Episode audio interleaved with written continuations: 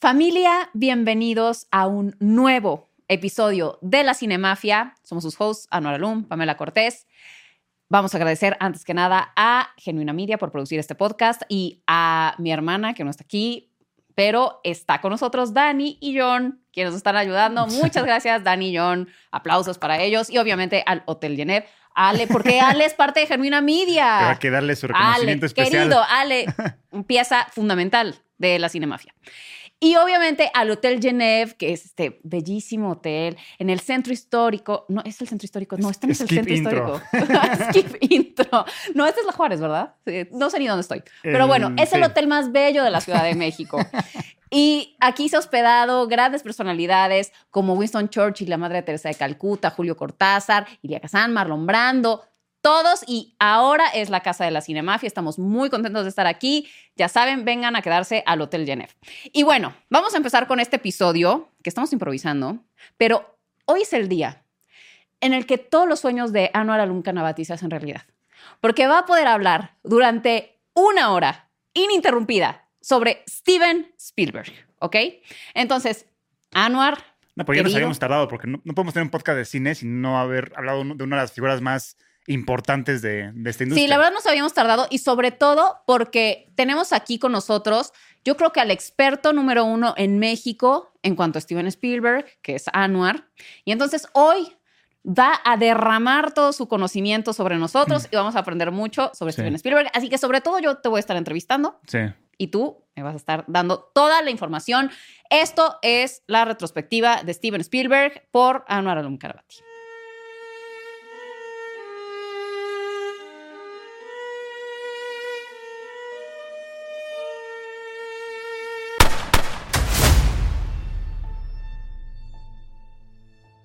Pues, o sea, la verdad es que yo antes de, de Fablemans tenía mucha información sobre él. O sea, me refiero de que Me queda claro. sabía muchas cosas que, pues, que al público le valía madre, ¿no? Por ejemplo, de, lo del affair que tuvo su mamá con su tío y así, bueno, con el amigo de su papá y así, ¿no? O sea, tú viste de Fablemans y ya estabas todo Exacto. spoileado. Entonces, creo que The Fablemans les dio, creo que es muy, muy, muy, este, muy cercana a lo que realmente pasó. Entonces, creo que The Fablemans es una muy buena aproximación para saber quién es esta, esta figura o cómo empezó más bien. Lo único que hay en la vida real que no pasó en The Fablemans es que la película de Fablemans acaba con cuando él llega con John Ford y John Ford le dice lo del horizonte y luego acaba la película. Eso pa- pasa como de un día al otro. O sea, en The Fablemans le llega a Sammy Fablemans eh, la carta de que NBC lo, lo aceptó, ¿no? Y luego es corte a lo de John Ford. Pero no, en la vida real pasó un chingamadral de cosas de este punto a este punto. Ok, ok. Pero bueno, vamos orígenes. Exacto. Vámonos a lo básico. Steven Spielberg, un bebito Spielberg. ¿Qué pedo con él? Es que te digo que no vale la pena mencionar todo eso porque ya se vio en The Fablemans. No, yo no lo vi nacer. bueno, lo viste cuando se enamoró del cine. Ajá, pero lo vi ya niño. A ver, quiero saber todo de él.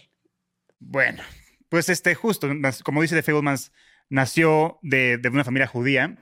Su papá Arnold Spielberg es como un ingeniero técnico, de- arregla, arregla computadoras, vende computadoras, así. Y su mamá es una pianista, artista frustrada, ¿no? Y ya es, este, ¿Dónde nació? en Ohio, Ok. ¿En Ohio? el, mil- 1900, el 18 de diciembre de 1946. O sea, nació un año después de que la Segunda Guerra Mundial, acabó. terminara. Ujú. Entonces, eso lo digo no por así. No, pero es contexto, porque además siendo judío. Tiene pues, mucho es peso importante. eso después. Este, entonces, pues es alguien que creció con este lado artístico por un lado, por un lado técnico por otro lado, entonces como que esta diversidad. Y también es alguien que creció muy cercano a sobrevivientes de la Segunda Guerra Mundial, o sea, sobrevivientes de Auschwitz y así. Entonces, constantemente, en todas las comidas familiares de él, estuvo escuchando testigos sobre su experiencia en la Segunda Guerra Mundial o en los campos de concentración. Entonces, eso generó en, Spielberg al principio una inseguridad, ¿no? Porque decía como, ah, cabrón, neta por ser judío, Claro, claro. nos mataban así.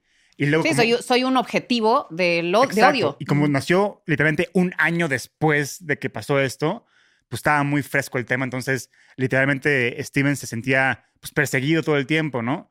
Y más cuando fue a esta escuela de católicos y él era el único judío, como en la película, y lo chingaban por doquier sus compañeros. Entonces a Steven Spielberg le, le avergonzaba ser judío, o sea, él rechazaba sus orígenes judíos. Y luego, pues ya es un niño que, como la película te narra, este, con su cámara de 8 milímetros empezó a hacer cortometrajes.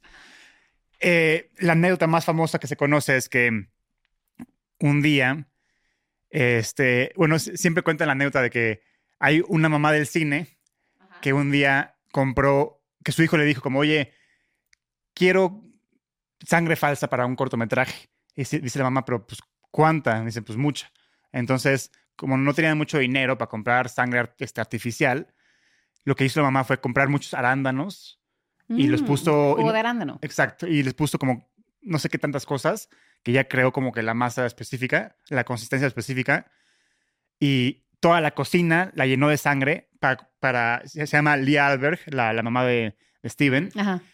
y, este, y cuenta la mamá Lia a la fecha que, bueno, ya se murió, pero a la fecha que contó esta historia cuando Steven ya era famoso, Ajá. que a la fecha seguía ella limpiando Las manchas, las manchas de de, la sangre. cocina. Sí, sí. Entonces, su mamá, como la película también lo menciona mucho, la, lo apoyaba mucho Sí, porque claro, es lo un muy bien. artista y su papá le decía, güey, te vas a morir de hambre. La historia es siempre de, del joven director de cine, ¿no? Genio incomprendido que el- el- alguien de la Exacto. familia no lo apoya. Sí, y, y digo, digo, la verdad es que, y más en esa época, ¿no? Porque el cine todavía era mucho más raro que ahorita, porque Claro. gente muy específica hacía cine. No, y eran pocos, la Exacto. verdad. O sea, ahorita con las plataformas de streaming, con la demanda de contenido, es Claro. más fácil armarla en el cine porque ya hay más demanda. Y- y más oferta de trabajo. En esa época era cinco directores y por eso la gente iba a ver las películas de sus cinco güeyes y se acabó. No, además, cuando empezó Spielberg fue justamente la crisis de Hollywood y que él, la- él renovó todo el pedo. Entonces ya, bueno, pasó todo lo de Fablemans y después él le llega esta carta de NBC y antes de ir a NBC, él fue de, a los Universal Studios como de visita al Studio Tour y se puso el gafete como de visita y hay un- una parte del tour donde el tour se frena para ir al baño y ya se, se regresan al, al- al carrito y se Ajá. van. Y Steven dijo, ni madres, él se quedó en el baño escondido y el tren se fue sin él. Entonces él dijo, a huevo ya puedo hacer un tour VIP por mí mismo en el, en Universal Studios. Y fue caminando ahí por el, por el backlot y entró a un set de Hitchcock. Él tampoco... Un set de Hitchcock. Estaba Hitchcock Ajá, grabando. Estaba filmando. Hitchcock ahí. Él, o sea, él tampoco recuerda qué película era, pero era de Hitchcock, ¿no? Entonces, Ajá. como que se metió ahí y que el first AD, el primer asistente de dirección de Hitchcock, Ajá. lo cachó y lo sacaban a madrazos de ahí. Ajá. Este, entonces, los editores del edificio les dio mucha lástima que, que el first AD le esté gritando a un niño que está por ahí. Ajá. ¿Cuántos años tenía más o menos? Tenía 17, Ah, ok. más o menos. Es que también hay rumores, no me consta, pero hay rumores de que Steven Spielberg cambió su edad. O sea que eso dicen las malas lenguas para todavía hacerse todavía más prestigioso. De, ah, dirigió El niño prodigio a los como tantos Dirigió años. Jaws a los 27, pero dicen las malas lenguas que no tenía 27, que tenía como 30, ¿no? Ah, ya, pero ya. que se bajó la edad justo por lo mismo. Obviamente, para mí creo que es mero rumor porque pues se me hace Sí, so- innecesario. no, y además se ve bastante Y- y- coherente con su edad, no sí, sé. Mm. Aparte da igual si lo hizo Joss a los 30 o 25, al final hizo, hizo Joss y le fue de huevos. O sea, que- sí, pero no, porque por decirte, Xavier Dolan llama mucho la atención justamente porque ganó todos estos premios cuando era un mocoso. sí. O sea, sí te da cierto... Pero también, o sea, Sí lo pudo haber hecho. O sea, no, no me parece descabellado. Pues. es que ahorita sí, o sea, ahorita no me parece descabellado porque ya es Steven Spielberg, pero cuando él iba ascendiendo, pues estaba muy claro su, su- su fecha de nacimiento, no, no tenía por qué cambiarla, ¿me entiendes? Sí, bueno. No sé, pero es una mala lengua lo que dice eso. Y los editores, pues enseñaron mucho a editar, que de, de ahí viene su, su talento del cine, porque hay dos tipos de directores. El director guionista, que, que se, especializa en, se especializa en guion y luego se va a dirección, tipo lo que yo hice. Ujú. Y hay, como Steven Spielberg, que es, se especializa en edición y luego da el paso a la silla del director. Sí, Es- él, él sale en la película mucho su maquinita esta con la que Exacto. editaba. Entonces, él tenía, él no escribe, Steven Spielberg tiene ideas y se las vocaliza a, su- a sus guionistas Ok. pero él, a excepción de The Fablemans, no escribe. Mm. O sea, él, él es más editor. Pero bueno, entonces se metió a... Entonces, cada día usaba su pase del tour como para que el policía lo dejara entrar. Y el policía, como lo veía todos los días, decía, "Ah, pues este chavito sí trabaja aquí. Pero obviamente no trabajaba ahí.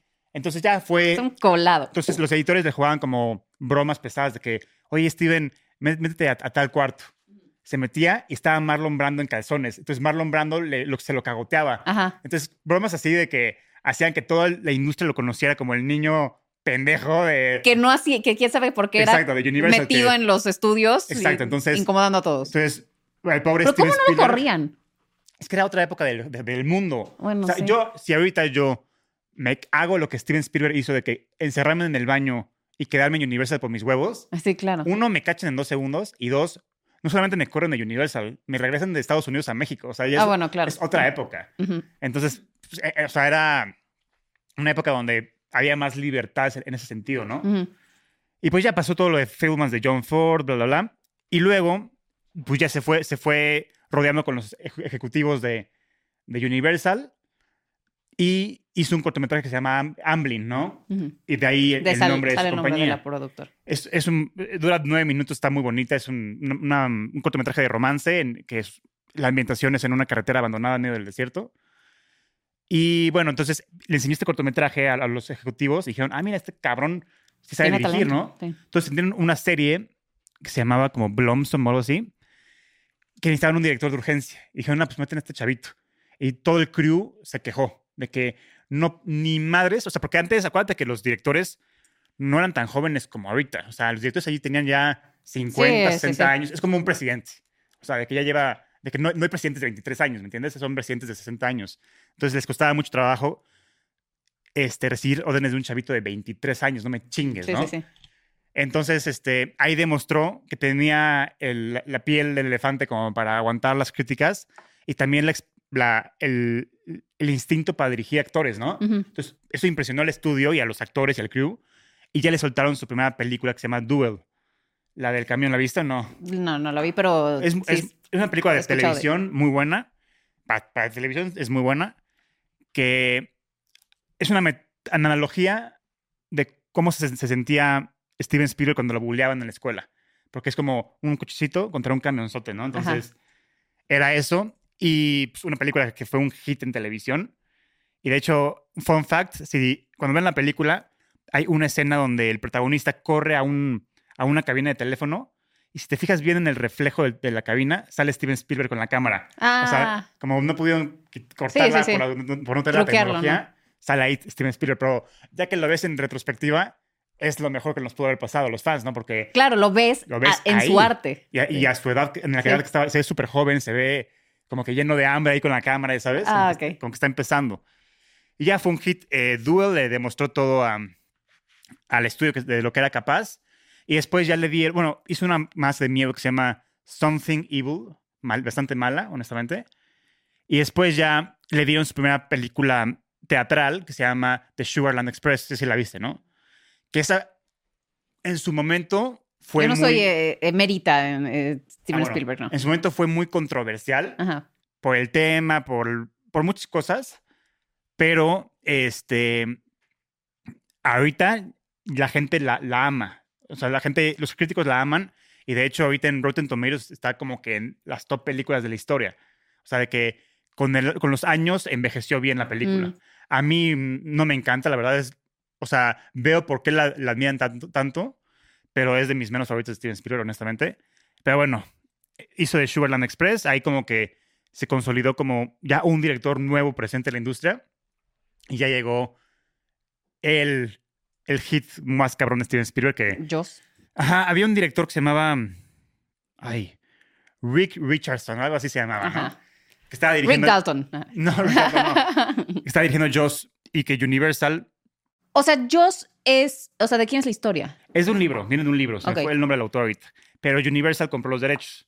Y, y- y Rick Richardson iba a dirigir la película. Y un día, eh, viendo el diseño del tiburón, le preguntaron a, al, este, al director como, oye, ¿cómo quieres el diseño del tiburón?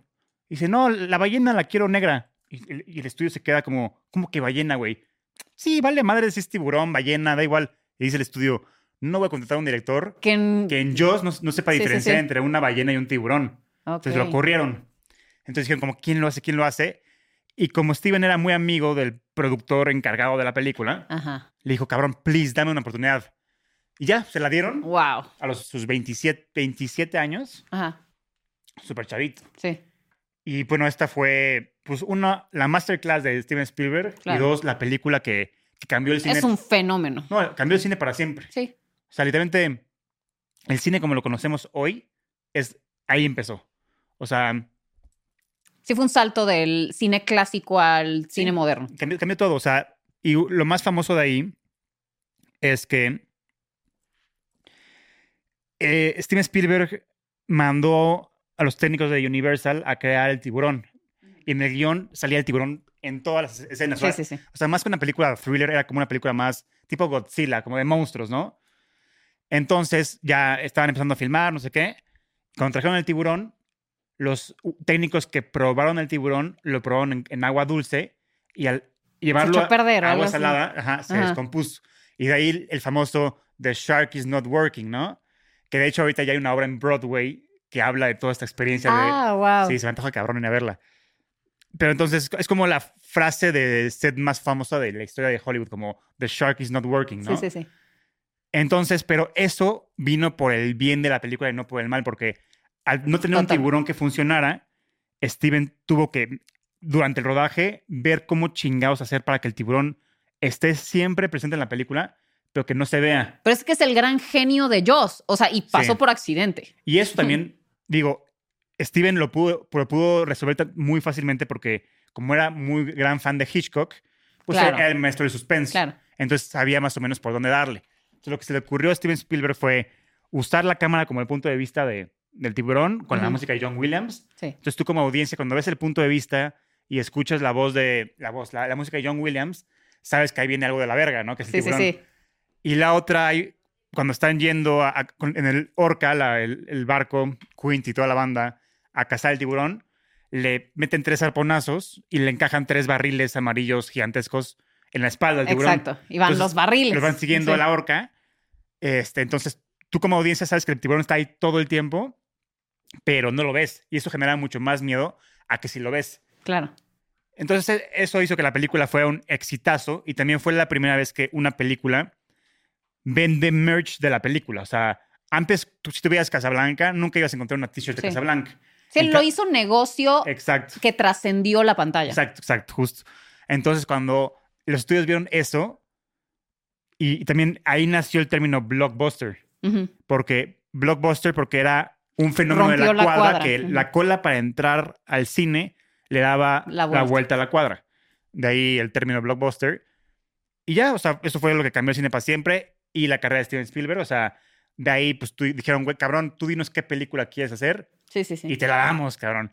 Y lo que él decidió hacer es la de encuentros cercanos del tercer tipo, que ya la había hecho antes de chiquito. Él hizo un corto que se llama Firelight, que justo es encuentros cercanos, pero con menor dura- dura- duración. Y menor presupuesto y reducido. y, y- filmada con una 8 milímetros. Entonces, ya hizo encuentros cercanos que para mí es de las películas de ciencia ficción más importantes de la historia, junto con 2001 y así.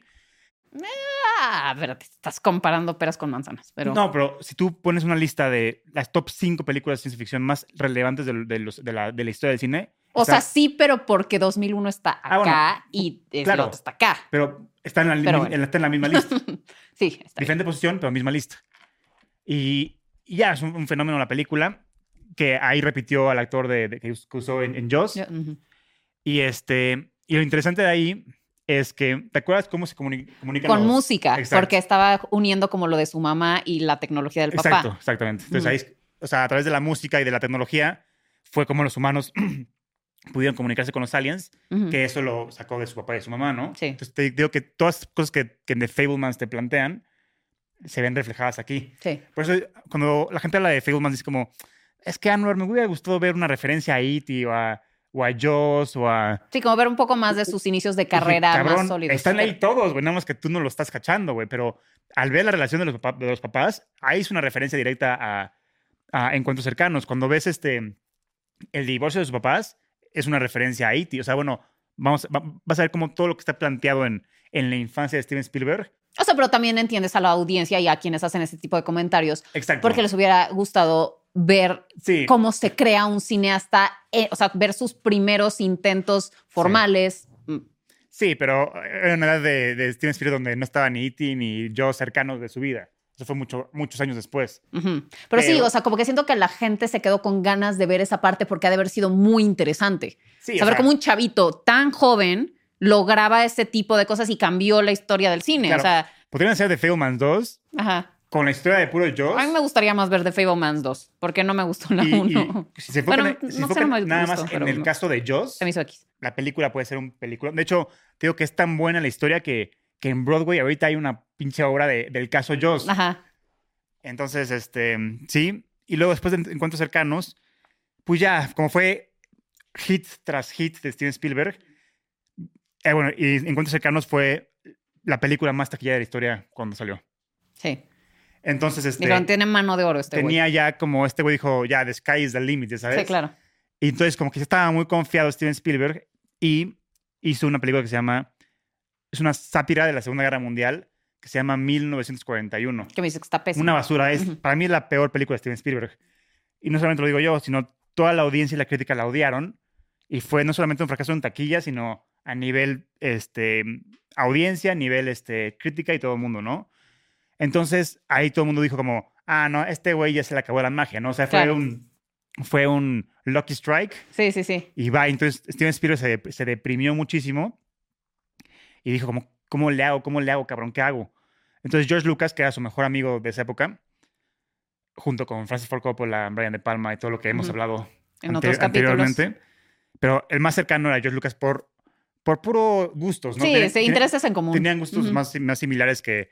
Porque, pues, ¿qué le va a decir es- este, Scorsese a, a Spielberg sobre cómo dirigir E.T., ya sabes? Sí, O- o, viceversa. George Lucas y eh, Exacto. Spielberg son unos nerds. Exacto. Y los otros son otro tipo de. Y, yo, y, cineasta. y Steven Spielberg ha tenido, aunque él no le gusta decirlo públicamente, mucho peso en Star Wars. O sea, él ha tenido muchas decisiones en Star Wars, pero por respeto a su amigo, nunca se da el crédito y, y Mm. nunca lo admite. Por ejemplo, el último ejemplo de eso es que en The Force Awakens de de J.J. Abrams, ya ni siquiera George Lucas está involucrado en la, en la parte creativa de la película. Y en vez de consultar creativamente con George Lucas, eh, J.J. iba con Steven Spielberg. Mm. Y de hecho, cuando están Rey y Kylo peleando en el, en Star, en el Star Killer Base Ajá. y los árboles empiezan a cortar, eso fue sugerencia de Steven Spielberg. Entonces, digo que hay como que muchos guiños en Star Wars que, que se ve que él tiene peso.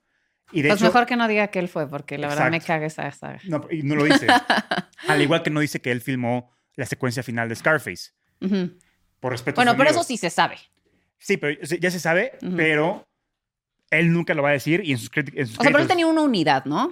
Eh, Fue con el Second Unit, pero como Brian De Palma no sabía dirigir acción o, o muy, poca, muy poca acción, pues dijo, a ver, ¿a quién acudo que sepa dirigir eh, grandes secuencias de acción? Y pues, ¿quién mejor que su mejor amigo Steven Spielberg, no? Sí, claro. Entonces, Steven Spielberg estuvo en el set con él, seguramente se echó un par de tomas de Second Unit y lo estuvo coachando, pero al final del día Sí. siempre respetando la visión de, de Brian, obviamente.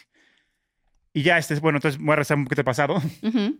se entra en depresión, acude a George Lucas y le dice como, pues, ¿qué hago, güey? Dice, bueno, vamos a mi casa en Hawái, porque George Lucas tenía una casa en Hawái, Ujú. y ahí nos relajamos y vemos qué hacemos, cabrón.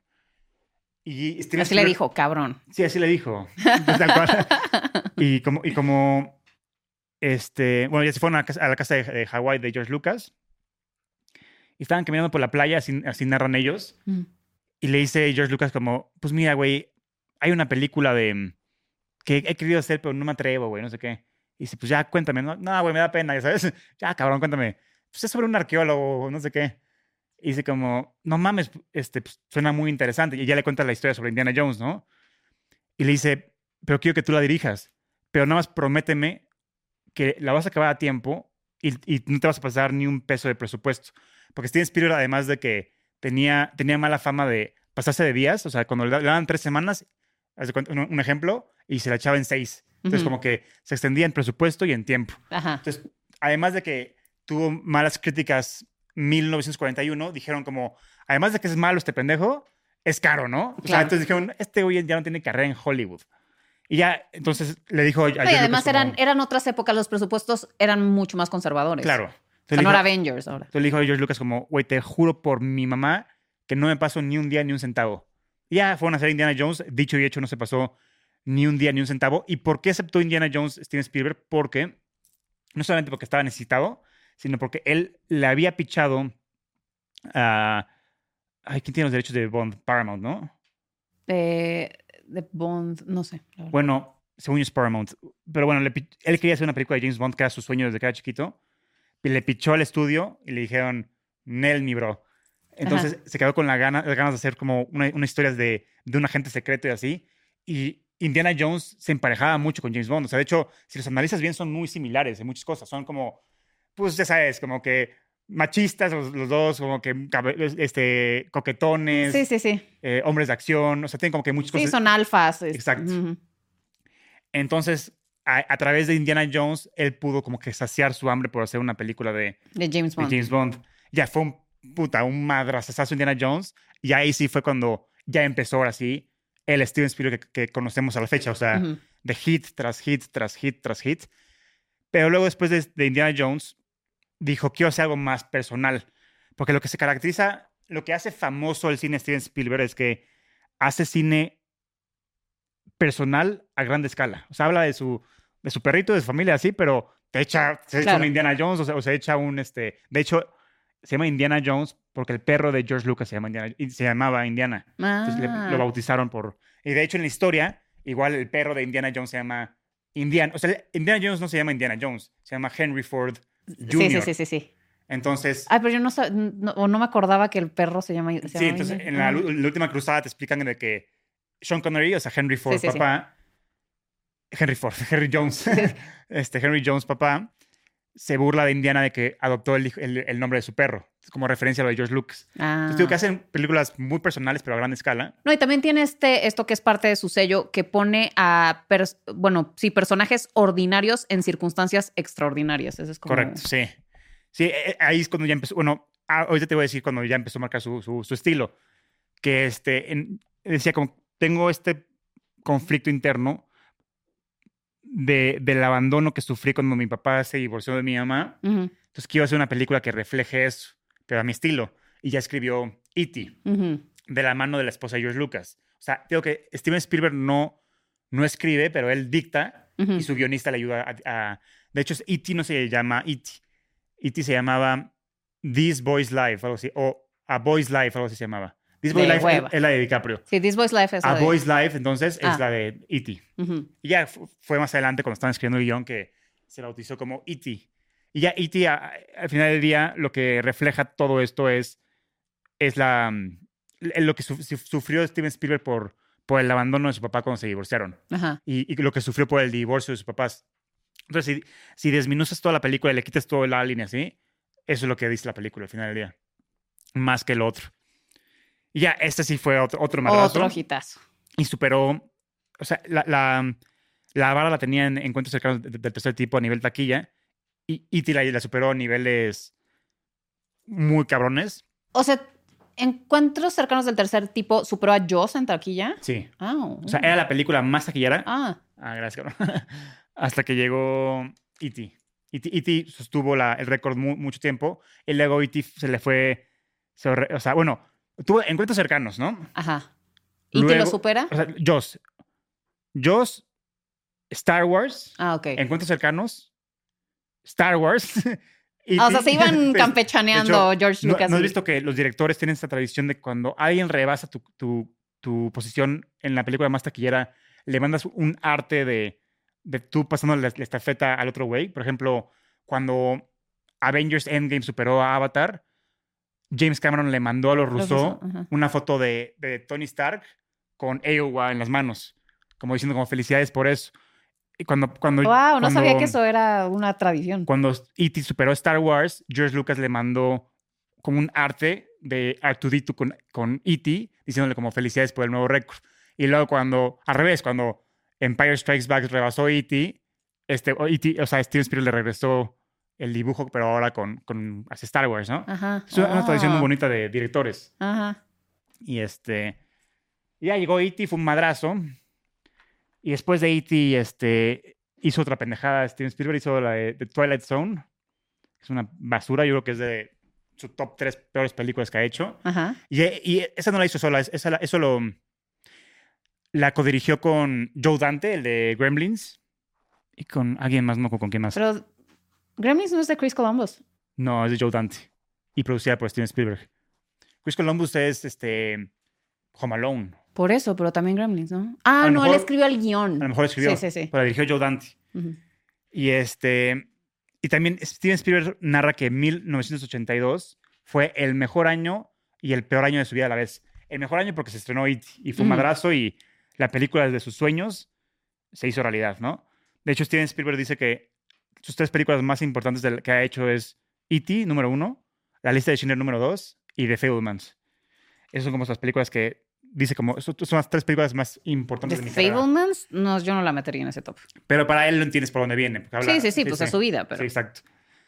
Y entonces dijo, ese mismo año en el set de Twilight Zone hubo... El, Saving Private Ryan, obvio es mucho más relevante que The Fablemans, ¿de qué habla? Pero bueno. No contradigas a Dios, por favor. entonces, este, en el set de Twilight Zone, como Steven Spielberg era productor también de la película, pues estaba eran- Son tres historias, ¿no? Ujú. Una, la segunda es la de Steven Spielberg y la tercera es de Joe Dante, no sé quién. Y en la tercera peli- eh, historia, el helicóptero que estaban filmando se cayó y decapitó a los actores. ¿Qué? Sí. Y ¡Qué a- dark! lo- algo muy dark, que obviamente, pues sí fue un madrazo para todo el mundo, porque ¿cómo cubres eso? O sea... o sea, no, bueno, ahorita estaría en el bote y se lo hubieran armado, armado como Alec Baldwin. Sí, o sea, Steven Spielberg, digo que gracias a Dios, él fue como productor de lejitos, entonces como que realmente Ah. no estuvo tan... Involucrado en Pero- el rodaje. Sí, lo- el director, el first AD y el productor tal cual de este segmento de la película, sí estuvieron en pedos mucho tiempo. Ah. Pero obviamente Steven Spielberg, como buen productor, pues, tuvo que cuidar a su gente, ¿no? Al final del día. Entonces sí estuvo de la chingada lo que pasó, pero también tenía que asegurarse de que su director, su productor y, y su película no se fueran a la chingada, ¿no? ¿Cómo es posible que esa película vio la luz? Otras épocas. ¡Wow! Entonces sí, o sea, no sé si a los actores o también a los actores y a un miembro del club, pero bueno, Ajá. tres personas salieron decapitadas ese día. Y creo que hasta menores de edad. No mames. Sí, algo muy dark, porque así ha, ha habido muchas muertes en un set, pero la más sádica de la historia es esta. Imagínate que, que tú estás en un set filmando Y te cae un helicóptero encima y te corta la cabeza. y la hélice te decapita No a tres güeyes. No, no, es algo horrible.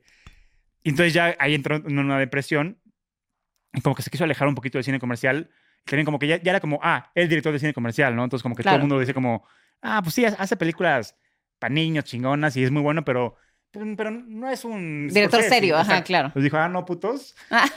Entonces ahí como que le, le entró una- mucha rabia y ahí se aventuró a hacer su primera película artística o más de autor o más seria, que es El color púrpura, Ajá. Que pues, bueno, tuvo un gran impacto con la, con la crítica, estuvo nominada a todos los Oscars habidos y por haber y no ganó Pero no ganó ni- ninguno. Exacto. Y ahí, esa cómo se lo merecía la Whoopi Sí. Goldberg. No, a las actrices, Steven Spielberg, no me acuerdo contra quién estaba, Yo no puedo creer que ella no ganó. pero sí, la película tuvo que haber ganado de muchas categorías y no ganó ninguna. Hasta Oprah lo hace Pero muy bien. en la historia de la academia es el caso más sonado de que más nominaciones y, Y ni siquiera. cero. Y cero, cero. O sea, ahorita que fui al Museo de la Academia en, en Hollywood, incluso tenían, tenían una sección de esto, como el color púrpura y su historia por tal, tal y tal, ¿no? Entonces, digo, pues ahorita ya que lo vemos, vemos de retrospectiva, pues ya, o sea, al final del día también hizo historia en eso, ¿no? De- Claro. de tener- viene un remake. A ver qué tal. Igual, producido por él, pero Ujú. ya de lejitos Ujú. con esta Hailey Bailey, la de Halle la sirenita, Bailey. Halle Bailey. Y ya este llegó, y ahí arrancó su, su carrera como director serio, que pues llegaron más éx- éxitos como El Imperio del Sol, que ahí como que ya empezó. Esa no me gusta.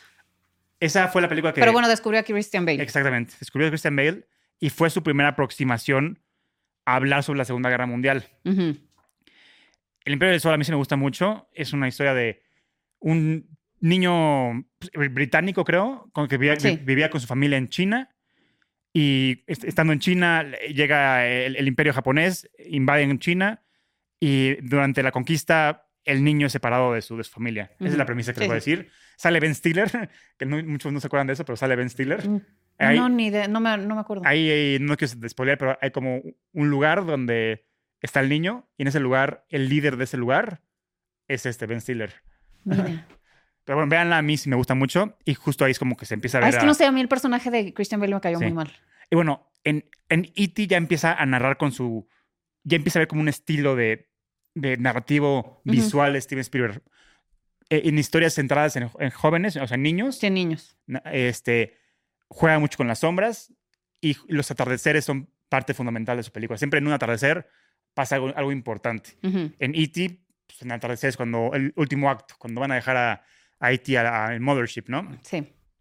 Y en Encuentros Cercanos, Cercanos- en, en El Imperio del Sol, también hay una, eh, la última escena, que es la más importante de la película, la más emotiva, es en un atardecer. Entonces, como que ya hay como un estilo que John Ford se lo recomendó. Entonces, digo que su infancia es lo que hace que todo haga sentido, que todo conecte.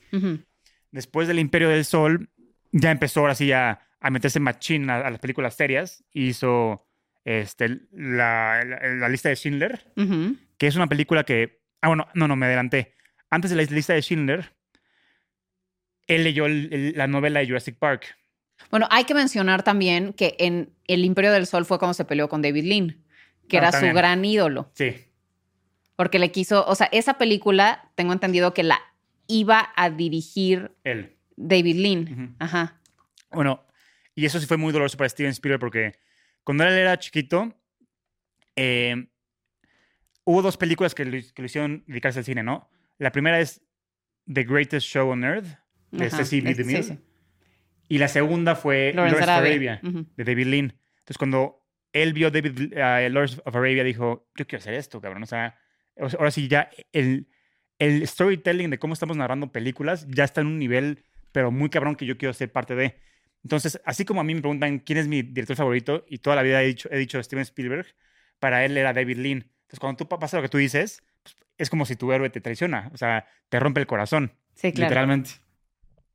Entonces ya pasó todo esto y luego le llega este- la, no- la novela de, de Jurassic Park y el güey se estaba rompiendo la cabeza de, de cómo chingados hacer que, que los dinosaurios corrieran, ¿no? Porque hay varias escenas de, de Jurassic Park donde son animatronics. Sí. Este, igual que los animatronics cuando estaban filmando con la lluvia se descomponían, ¿no? Eso está increíble en la serie de The Movies That Made Us. Exacto. De cómo hicieron la- los Entonces dinosaurios. estaba muy preocupado de cómo chingados le voy a hacer para Simular movimiento. Exacto. Y, y estaba viendo maquetas de, de motion eh, capture, ¿cómo se llama? Este, sí, motion capture, Sí, ¿no? sí, sí. Captura de movimiento. Sí, este, y luego, a la vez, en lo que pasaba esto, George Lucas, junto con su gente, crearon Industrial Light and Magic. Industrial Light and Magic, que son un grupo de genios artísticos y técnicos que crean efectos visuales y prácticos en películas. Entonces, ellos ahí empezaron con Star Wars y luego dieron su servicio para, para Indiana Jones y para otras mil pe- películas más. Y luego, estos, uno de estos chavitos descubrió que podía hacer imágenes a través de la computadora. Entonces se la enseñaron a Steven Spielberg y Steven Spielberg se, se hizo caca ahí en el estudio porque dijo, esto, esto, esto es la evolución, o sea, Sí, sí, sí. esto ya va a cambiar la industria para siempre. Y dicho y hecho, la, pri- la primera película en, en- en implementar efectos visuales en una película fue este, Jurassic Park. Entonces, la película no solamente fue evolución a nivel narrativo, sino también a nivel técnico. Entonces, Steven Spielberg perten- pertenece a esta rama de di- directores tipo James Cameron, que cada vez que, que lanza una película, Avanza. un paso sí. más Eh, la sí. tecnología de cómo hacer cine. Entonces ya Jurassic Park fue, o sea, bueno, la acabó y en lo que estaba haciendo la postproducción de Jurassic Park, pues ya se agarró los huevos y dijo, ahora sí voy a hacer la película que, que nací para hacer, pero que no me he atrevido a hacer, que es La lista de Schindler. Schindler. ¿Por qué no se atrevía a hacer? Porque es una historia muy personal para él, porque él toda su vida rechazó ser judío y estuvo viendo historias del, del holocausto, familiares suyos lejanos murieron en Auschwitz. Entonces, hacer una película de, de cómo los alemanes mataron a toda su gente, pues le costaba mucho, ¿no? Sí, sí. Entonces ya se aventó a hacer la lista de, de- de Schindler, que la filmó ahí en Polonia. Y este.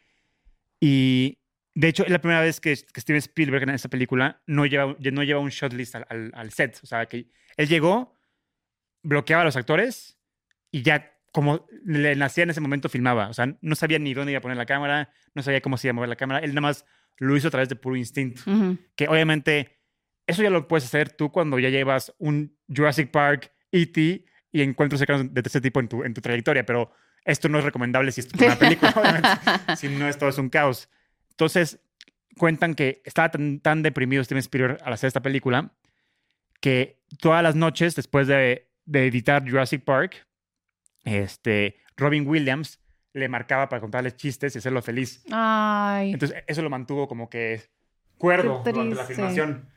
Entonces, este, justo ese, ese año para mí es, creo que el año más importante de la historia de este güey. ¿Pero porque trabajaron juntos?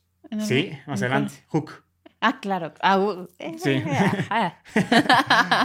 Entonces, este, este, ese año sacó Jurassic Park y la lista de Schindler. Imagínate ese año. sí, no, una o locura. sea, creo, creo que en su carrera no ha, no ha igualado ese año. Ahí descubrió una fórmula de cómo hacerle, pero que intentó replicar más adelante con The Post y con Ready Player One. O sea, como que sacar una película comercial Mo- chingona Y una, y una como más artística, sólida. más sólida, para Oscar, es decir, ¿no? Que, pero nada de lo que haga se va a asemejar con. A ver, estás hablando de la lista de Schindler. Para mí No, es- Jurassic Park, Jurassic las Park. dos. Ah, Wow. Dos de las películas más influyentes y trascendentes del- de la historia de la humanidad, literalmente. Y, entonces ese año ganó su primer Oscar, dos Oscars. Bueno, sus películas ganaron tres Oscars. ¿no? Eh, Jurassic Park por mejor efectos. Este, él ganó mejor película del año con la lista de Schindler y ganó mejor director con la lista de Schindler. Y su speech del Oscar es de los speeches más recordados y más bonitos que, que ha habido. Y luego, después de la lista de Schindler, pues ya, ahora sí, ahí, ahí se consolidó para siempre como Steven Spielberg. Y ahí ya empezó como que a hacer este otro tipo de películas. Hizo, bueno, luego viene algo muy, muy importante, que ya lo hemos mencionado an- anteriormente, pero viene su relación con, con Stanley Kubrick, ¿no? Que es muy importante sí, sí. también. Después de hacer la lista de Schindler, este, bueno, también viene algo también muy importante aquí, ¿eh? Él se alió con, otro, con un productor y un escritor que se me olvidaron sus nombres, pero sé que empiezan con K y con G, porque cuando tú, él creó la Ah, DreamWorks. Y tienen abajo las iniciales. es Steven Spielberg, K de, se me fue el nombre, y G de. Kiko y George. Pero uno es el ejecutivo de, de, de Universal y el otro es este, un, un- un productor. Mm. Y ahí hicieron Shrek. Y Shrek fue pues, una película que cambió el juego para siempre. No, pero fue antes inteligencia artificial. Sí, y- pero antes de... Quería dar ese Y dato antes de... Falta Saving Private Ryan. Sí. Ok, vámonos. Atrás. Pero bueno. Entonces, es que digo que Simple Ryan también fue una película, igual, al igual que Alice de Schindler, como que la Segunda Guerra Mundial, muy, muy personal para él, pero no tiene tanto... La única historia, el dato curioso de, de Saving Private Ryan es, uno, que cuando arranca esta, el desembarque en Normandía, Es una locura. Es de las mejores secuencias de guerra que se han hecho en la historia. para mí es el mejor opening sequence de- del cine, literalmente. O sea, creo que lo que hizo ahí es algo impresionante. Hasta veteranos de la guerra se, se salieron de la película porque dice que Era demasiado era demasiado real. O sea, Ujú. que era eh, volver a estar ahí. Y también incorporó lo que se le llama el Dutch Angle, el cine americano. Ujú. Dutch Angle es cuando le bajas un poquito al tripié o, o inclinas un poquito la cámara hacia la izquierda o hacia la derecha y esto hace que la imagen se vea como me- medio inestable y, y da- y da cierto efecto a la audiencia, ¿no? Ujú. Y el primero en empleado, emplearlo en el cine este, este, americano fue Steven Spielberg con, con, con esa película. Y también otra anécdota chistosa de esa película es que, bueno, ahí empezó su colaboración eterna con Tom Hanks, que también es un- uno de sus aliados más este, Recurrentes. recurrentes.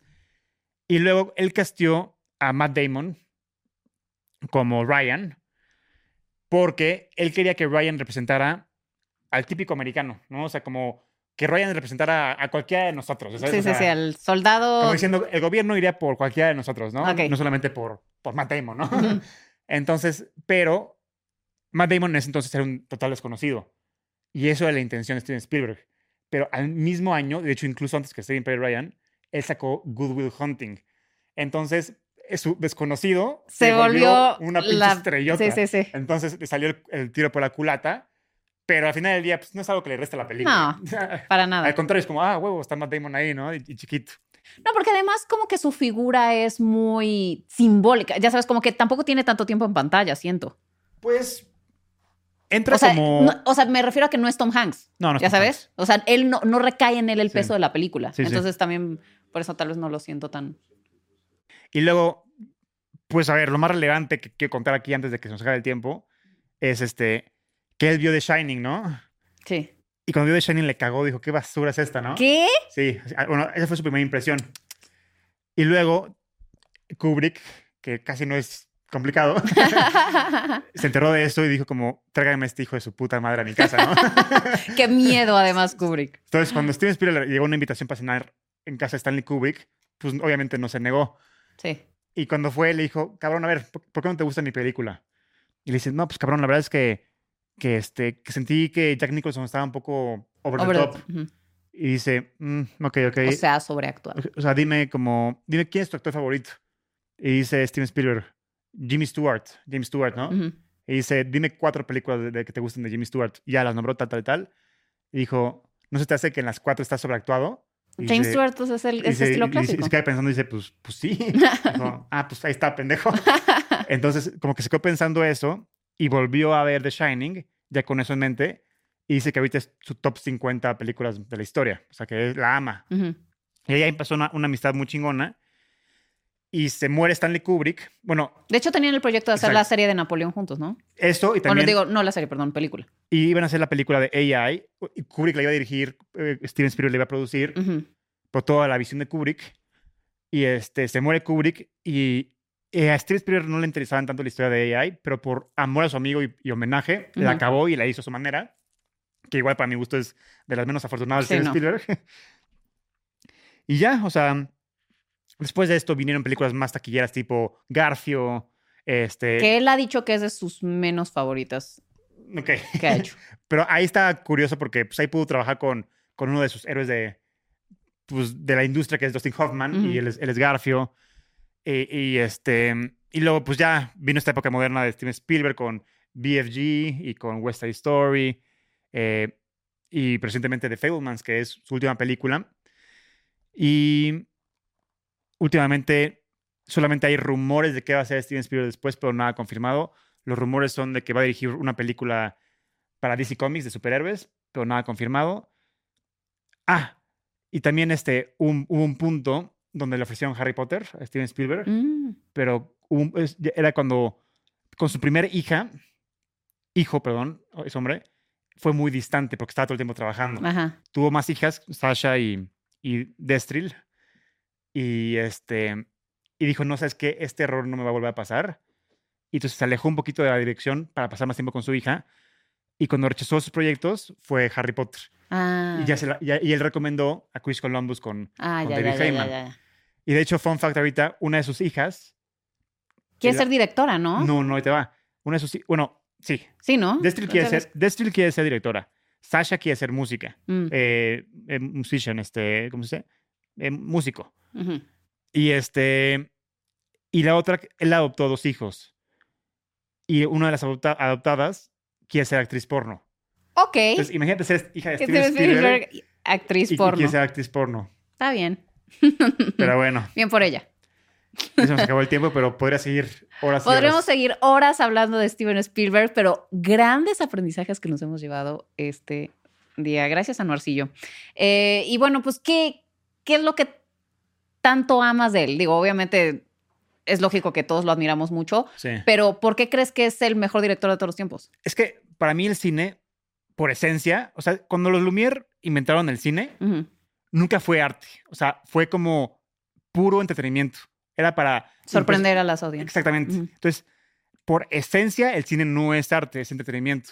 Ya después se convirtió en un artista chingón, a huevo. Pero para mí, el cine, más que arte, es justo para este, contar Para las historias masas, y sí, para las masas. Entonces, a mí, Steven Spielberg lo que hace es que hace películas para las masas, este, pero sin descuidar la parte bonita y, y artística del cine. Entonces, por, por eso para mí es el mejor. Además de que todas sus narrativas, todas, todas las historias que cuenta y así, son muy mi estilo. O sea, Sí, sí, sí. Centradas en niños, aventuras, ciencia ficción. No es un extraordinario narrador, la verdad. Es un extraordinario constructor de personajes. Y es alguien que. No sé si te sabes esa anécdota. Bueno, has visto esas fotos en las que está en Indiana Jones el librero y que es un póster. Ah, sí. O sea, que no era librero. O sea, él es. Siento que es alguien que, que sabe resolver muy bien problemas, que confía en que. En la capacidad de. de en, en la suspensión de incredulidad de la audiencia. Él Sí. sabe que, que, que te, lo, te vas a creer el mundo que está planteando. Sí, sí. Y entonces, o sea, confía en que el ser humano tiene esta capacidad de imaginar muy grande. Sí, sí. Y obviamente tiene ya todos los recursos para hacer sus locuras y lo que quieras Sí. pero, pero también tiene ese elemento de que de, sabe cómo hacer que entres a sus universos. sí. Y a nivel secuencias de acción, no hay nadie en la historia del cine que, que, que sepa dirigir una secuencia de acción mejor que él. O sea, él es el experto. De hecho, por eso sus películas son tan premiadas así, porque es difícil recrear un Saving Private Ryan o recrear un Indiana Jones. Son tan específicas y tan complicadas de hacer que nada más alguien con su talento puede Sí, hacer. sí, sí. De hecho, este, es, el mejor ejemplo es vean la nueva de, de Indiana Jones. No está Steven Spielberg y es la misma güey, misma, misma historia, Sí, sí. misma música, mismo todo, pero como no está el director que sabe cómo hacer esto, es, la película es un fracaso. Y también un- uno de los talones de Aquiles de Steven Spielberg es que le vale madre la continuidad, le vale tres kilos de madre. Entonces, si tú ves Jurassic Park, este Hammond tiene este eh, un, un trapo rojo, Sí, claro. corte a trapo blanco. Pero no te das cuenta. Es, es- sumergido- es que exactamente ni cuenta te das. es, tan bueno atrapando a la audiencia que, que te vale madre si el trapo es blanco o rojo. Tú nomás quieres saber para dónde va la historia. Entonces, por eso es tan brillante el güey.